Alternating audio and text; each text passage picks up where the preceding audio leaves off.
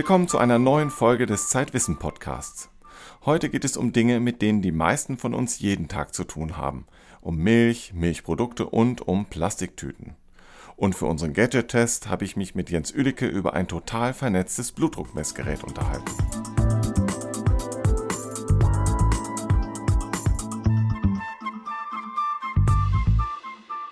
Ich spreche jetzt mit Dörte Naht und Julia Kimmerle, unsere beiden Autoren für die Titelgeschichte der aktuellen Ausgabe über die Milch. Ihr beiden, ihr wart in der privilegierten Situation, dass ihr von Anfang bis zum Ende verfolgen konntet, wie Milch hergestellt wird, beziehungsweise wie sie gewonnen wird und was dann hinterher daraus wird. Gab es da irgendwann mal die Situation, dass ihr gedacht habt, oh Gott, oh Gott, das Zeug, das möchte ich wirklich nicht trinken? Äh, tatsächlich gab es diese Situation für mich nicht wirklich. Ähm, ich habe nur in dem Stall gedacht, äh, da schreiben wir ja auch in der Reportage, dass, dass da äh, 50 Kilogramm Kot anfallen. Also wenn die direkt dort gemolken werden würden, was ja nicht der Fall ist, dann hätte ich, glaube ich, tatsächlich Probleme. Aber das ist ja nicht der Fall. Aber so ein Kuhstall, muss man sagen, riecht schon ordentlich intensiv. Wo werden die denn gemolken, die Kühe? Das ist ein Melkstand, der ist direkt neben diesem großen Laufstall. Das, das ist so ein gekachelter Raum, der sieht sehr hygienisch aus. Äh, man sah auch die, zu dem Zeitpunkt, als ich da war, da überhaupt keine Dreckspuren mehr. Das wird jeden Tag gereinigt und dann hat man diese ganzen Melkstände da drin, da laufen die Kühe rein, werden vorher registriert und dann läuft das da relativ sauber ab. Der Stall, wo die Kühe drinstehen, ist das so, wie man sich das naiverweise vorstellt, die Kühe ähm, fühlen sich da wohl und können da den ganzen Tag rumdösen? Oder ist das eher so eine Hightech-Veranstaltung auch in dem Stall? Das ist eine Hightech-Veranstaltung, allerdings ist das Hightech, dem man den Hightech zuerst nicht ansieht. Also das sieht schon nach, nach einem ganz normalen Stall aus. Da laufen die Kühe rum, die haben ihr Futter vor der Nase, zwischendurch können die an diese Schubberbürsten gehen, um sich ihren Rücken äh, kraulen zu lassen. Aber das ist trotzdem alles per Computer überwacht. Die haben ja so einen Computerchip an der, ähm, am Hals, wo alles registriert wird. Und wenn die in so eine kleine Box gehen zum Beispiel, dann wird registriert, dass es eine Kuh, die gibt besonders viel Milch, die braucht jetzt noch mal eine extra Portion Kraftfutter. Und wenn die Kühe dann gemolken sind, die Milch also da ist, was passiert dann? Wird die Milch dann sofort abgeholt? Die Milch wird abgeholt von einem Milchsammelwagen, allerdings nur alle zwei Tage. Bis dahin wird sie gelagert in äh, Tanks und runtergekühlt. Ähm, und der Milchsammelwagenfahrer, der sammelt die Milch dann ein und ähm, da werden dann auch schon gleich die ersten Proben genommen für diese Kontrollvorgänge, die es dann dort gibt. Das heißt, worauf wird da getestet? Was wird sich da angeschaut? Das sind die Proben, die ins Labor der Molkerei erstmal gehen. Die Molkerei testet primär auf sogenannte Hemmstoffe. Das sind Antibiotika-Rückstände oder andere Rückstände von Pestiziden und ähnlichem oder Reinigungsmitteln, mhm. die warum? später diesen, diesen Produktionsablauf äh, hemmen könnten, einfach in der Molkerei. Das wollte ich gerade fragen. Warum heißen die denn Hemmstoffe? Was hemmen die dann? Was ist daran so schlimm, wenn da Antibiotika drin sind? wenn man zum Beispiel Joghurt machen will, dann sind da ja Joghurtkulturen drin, lebende Kulturen und diese Kulturen zum Beispiel, die werden dann gehemmt und man kann diesen Joghurt dann so nicht mehr produzieren. Also eine Milch, die solche Hemmstoffe enthält, in einer gewissen Konzentration, ist, wenn ich das richtig verstanden habe, nicht mehr zu gebrauchen. Genau, zumindest nicht mehr zu gebrauchen für die Weiterverarbeitung, äh, wo lebende Kulturen zu nötig sind. Gibt es da eigentlich einen Unterschied zwischen herkömmlicher Milch und Biomilch? Ist Biomilch besser? Was hat da eure Recherche ergeben? Was ich sehr spannend fand, äh, wenn man jetzt sich überlegt, was, äh, ob irgendetwas in der Milch drin ist, was dem Verbraucher schädlich sein könnte, dass man dann wirklich sagen kann, dass da ähm, äh, die Gesetzeslage so ist und auch die Kontrollen so eng sind, ähm, da, dass man sich da eigentlich echt äh, meistens ganz sicher sein kann, dass man da ein gutes Produkt bekommt. Aber äh, wir sind da auch äh, bei unserer Recherche auf ähm, die ersten Gesetzesvorschriften gestoßen zur Kontrolle von Milch. Und zwar war das ein Gesetz aus den 20er Jahren ähm, das eingeführt wurde, weil man damals die Milch also noch ganz äh, wild gestreckt hat. Da hat man also Gips reingeschüttet und äh, kam ganz viel Wasser rein und irgendwelche, also, also es war wirklich ganz wüst, was man da alles mhm. ähm, in Milch geschüttet hat. Da war man als Verbraucher also wesentlich gefährdeter. Und das ist aber schon, äh, ja, also das ist natürlich dann Geschichte. Das sowas passiert eben noch heute nicht mehr. Ich hatte am Anfang des Gespräches gesagt, dass ihr in der privilegierten Situation gewesen seid, die Milch von Anfang bis zum Ende sozusagen zu begleiten. Äh, jetzt war es denn wirklich ein Privileg, dass ihr das sehen durftet oder denkt ihr, nachdem ihr das alles gesehen habt, nee, Milch, Produkt und Milch, das ist jetzt eher nichts mehr für mich? Dörte, ich weiß nicht, wie, wie das für dich war. Ähm, bei mir ist es ja so, ich vertrage Milch gar nicht so gut. Aha, du hast, du hast eine, Allergie, eine Laktoseintoleranz oder so etwas? Ich hab, genau, ich habe eine Laktoseintoleranz und äh, trinke eher Sojamilch. Ähm, das hat aber nichts damit zu tun, dass ich äh, Milch nicht für ein gutes Produkt halte. Ähm, und Milchprodukte werde ich auch weiterhin essen. Ja. aber äh, Milch selber habe ich vorher nicht vertragen, vertrage ich jetzt auch nicht.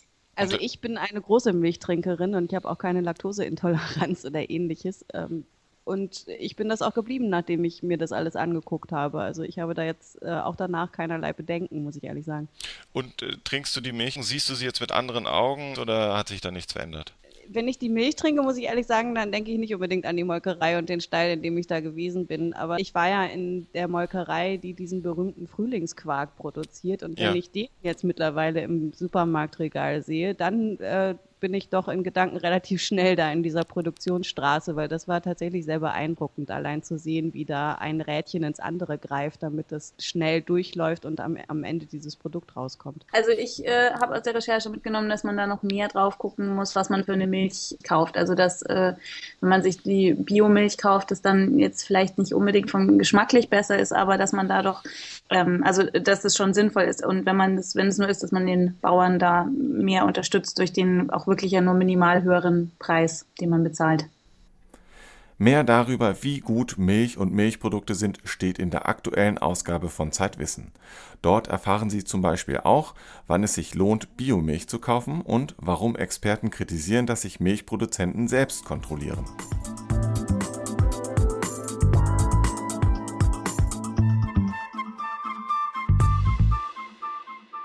Vor zwei Jahren hat die EU-Kommission die Glühbirne verboten, nun soll es einem anderen Umweltsünder an den Kragen gehen, nämlich der Plastiktüte. Etwa 500 Plastiktüten verbraucht der EU-Bürger im Durchschnitt jedes Jahr, inklusive der leichten Obst- und Gemüsebeutel. Das sind zu viele, meint der EU-Umweltkommissar und schließt ein Verbot der Plastiktüte nicht aus. Manche Umweltpolitiker und Chemieunternehmen schwärmen jetzt schon für die Bioplastiktüten als Alternative.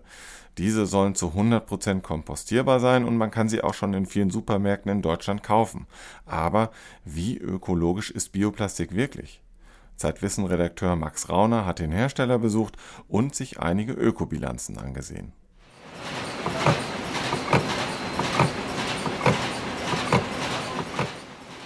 Eine kleine Maschine in einer großen Fabrik.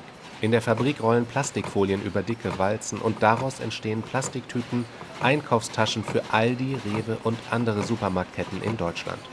Und an der kleinen Maschine hängt eine von diesen Tüten prall gefüllt mit zwei Sandsäcken.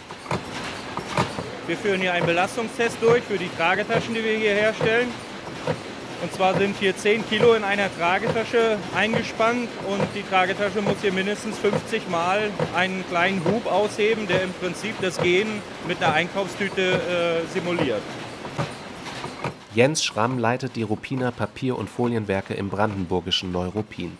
Und die Plastiktüte, die er zum Härtetest an die kleine Maschine gehängt hat, ist etwas ganz Besonderes. Eine Einkaufstüte aus Bioplastik.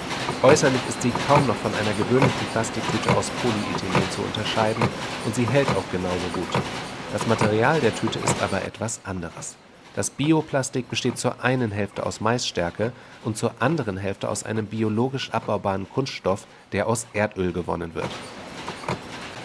Die Bio-Tragetasche hat im Prinzip den wesentlichen Vorteil, dass wir bis zu 50 Prozent nachwachsende Rohstoffe einsetzen können, die wir später entweder auf dem Komposthaufen äh, kompostieren lassen können in Kompostanlagen oder halt äh, unseren eigenen Biomüll zu Hause nochmal sammeln können. Wir hoffen damit einen kleinen Beitrag zum Klimaschutz zu bringen. Das ist eigentlich unser Anspruch, den wir hier haben. Genau dieser Anspruch ist allerdings hoch umstritten. Wissenschaftler haben die ökologischen Vor- und Nachteile von Plastik- und Bioplastiktüten gegeneinander abgewogen. Für die Herstellung einer Bioplastiktüte wird demnach zwar tatsächlich weniger Erdöl verbraucht. Andererseits benötigt man dafür aber Maisstärke, den Mais muss man düngen, das Düngen schadet den Böden und die Herstellung des Düngers kostet Energie. In einer Ökobilanz der englisch-walisischen Umweltbehörde steht es zwischen den Tüten deshalb nur unentschieden. Das könnte man verschmerzen, wenn die Tüten wenigstens in der Landschaft oder im Meer verrotten würden. Die Vermüllung der Umwelt würde sich dann gleichsam in Luft auflösen. Aber auch das klappt nicht. Denn Bioplastik ist zumindest bisher darauf getrimmt, in einem industriellen Kompostierwerk bei 60 bis 70 Grad zu verrotten. Und selbst dort sind die Bioplastiktüten nicht gern gesehen, sagt Anke Beusch, die das Kompostierwerk der Stadt Hamburg leitet. Ich habe hier eine Biotüte, wie Sie sehen, mit Kennzeichen. Da ist das kleine biokompostierbare Kennzeichen. Und ich habe hier eine andere grüne Tüte. Das ist eine normale Plastiktüte aus Grün. Man kann die leicht optisch unterscheiden, aber wenn man sich vorstellt, dass das in einer ziemlichen Geschwindigkeit an einem vorbeiläuft, so ungefähr mit drei Meter, vier Meter pro Sekunde, und das rausgezogen werden muss, das ist sehr anstrengend, weil diese Tüten alle Farben haben, teilweise zerrissen sind, teilweise nicht zerrissen sind. Ähm, es ist einfach schwer auszusortieren und man muss genau schauen, um dieses kompostierbare Kennzeichen finden zu können. Im Hamburger Kompostwerk wird der Biomüll inzwischen automatisch vorsortiert und dabei sortiert man die Bioplastiktüte ebenso aus wie die Plastiktüte. 100% kompostierbar? Das klingt umweltfreundlich und macht gute Laune. In Hamburg aber landet die Tüte am Ende in der Müllverbrennung. Das war Max Rauner über das Weltrettungspotenzial der Bioplastiktüte.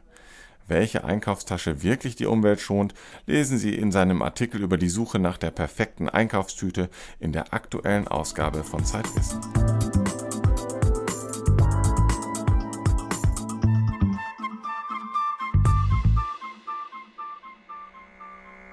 Aua! Mann, das ist aber fest hier. Das, Du bist das, Jan. das schnürt mir aber alles ab. Ja, ein bisschen noch. Was guckst du denn da auf dem iPhone? Ja, hier steht, der Messvorgang läuft. Und So. kann man schon was sehen? Ja, dein Herzschlag. Bum bum, bum bum. Schnell bum, oder bum, langsam? Bum bum. Zu schnell? Ein bisschen aufgeregt siehst du aus. Also dein Herzschlag. Ja gut, ich messe auch das erste Mal mit dem iPhone meinen Blutdruck. Ja, wir haben nämlich hier das neue WeThinks äh, Blutdruckmessgerät, was man einfach an das iPhone anschließen kann. Und wir haben jetzt ein Messergebnis von 142 zu 102. Ist ein bisschen viel. Das ist ein bisschen viel, muss ich sagen, ja. Aber ich weiß nicht, muss ich mir Sorgen machen? Vielleicht ist es auch einfach, weil ich aufgeregt bin, oder? Äh, Es kann auch sein, dass es daran liegt, dass du stehst, damit wir hier das Geräusch ordentlich aufnehmen können. Ja, das kann auch sein. Mein Rücken tut mir inzwischen auch schon weh. Ich setze mich jetzt mal einfach wieder hin, habe hin. aber die Blutdruckmanschette immer noch an meinem Arm.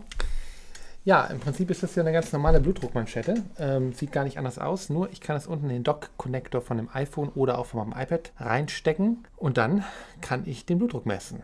Und äh, nur einmal oder kann ich auch am Computer vielleicht über mehrere Tage mal meinen Blutdruck sehen, um vielleicht richtige Werte zu bekommen? Ja, Jan, dass du diese Frage stellst, daraus schließe ich, dass du heimlich schon in die Bedienungsanleitung geschaut hast. Naja, man muss ja ehrlich sagen, wenn man den Blutdruck mit dem iPhone misst, dann erwartet man auch schon einiges, ne? Ja, in der Tat ist es so, dass du deine Werte verfolgen kannst über mehrere Wochen, über Tage und ein bisschen Doktor spielen kannst, gucken kannst, ob sich was verändert, je nachdem, ob du Sport machst oder keinen Sport machst. Kannst auch deinen Arzt anrufen, besorgen und sagen, dass du, wie in diesem Fall hier, eine rote und eine gelbe Lampe bekommen hast. Nämlich der eine Blutdruck war deutlich zu hoch, der andere einfach nur zu hoch. Und fragen, was du denn tun kannst. Könnte ich den, äh, meinem Arzt die Ergebnisse auch irgendwie zukommen lassen? Wenn der dir auf Twitter folgt oder dein Facebook-Freund ist, dann wäre das möglich. Aber ich hoffe mal, dass es noch nicht so weit ist. Bisher war Blutdruckmessen für mich nicht unbedingt das schönste Ereignis am Tag, aber mit dieser Manschette und dem iPhone macht es ja doch ein bisschen mehr Spaß zumindest. Ja, wenn man so 180 Euro dafür ausgibt, dann möchte man das auch gerne täglich nutzen. Ne? Also man muss ehrlich sein, äh, man kann es natürlich billiger haben. Das ist echt was für Leute, die ihr iPhone ganz, ganz doll lieb haben und wirklich alles damit machen wollen. Aber es sieht auch schick aus, das kommt noch dazu. Also das, das Grün ist schon ganz apart, muss man sagen. Ja. Ist wahrscheinlich das einzige Blutdruckmessgerät auf der Welt, was in Neongrün ist. Ja. Man kann es übrigens auch bei uns äh, in der aktuellen Ausgabe sehen. Da haben wir es abgebildet und wer ein bisschen mehr noch dazu wissen will, der schaut einfach mal rein.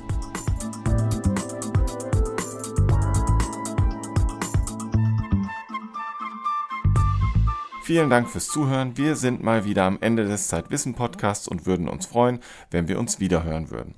Unseren nächsten Podcast gibt es in etwa zwei Monaten. Mehr von Zeitwissen finden Sie aber natürlich auch in unserer aktuellen Ausgabe mit dem Titel Was sollen wir essen?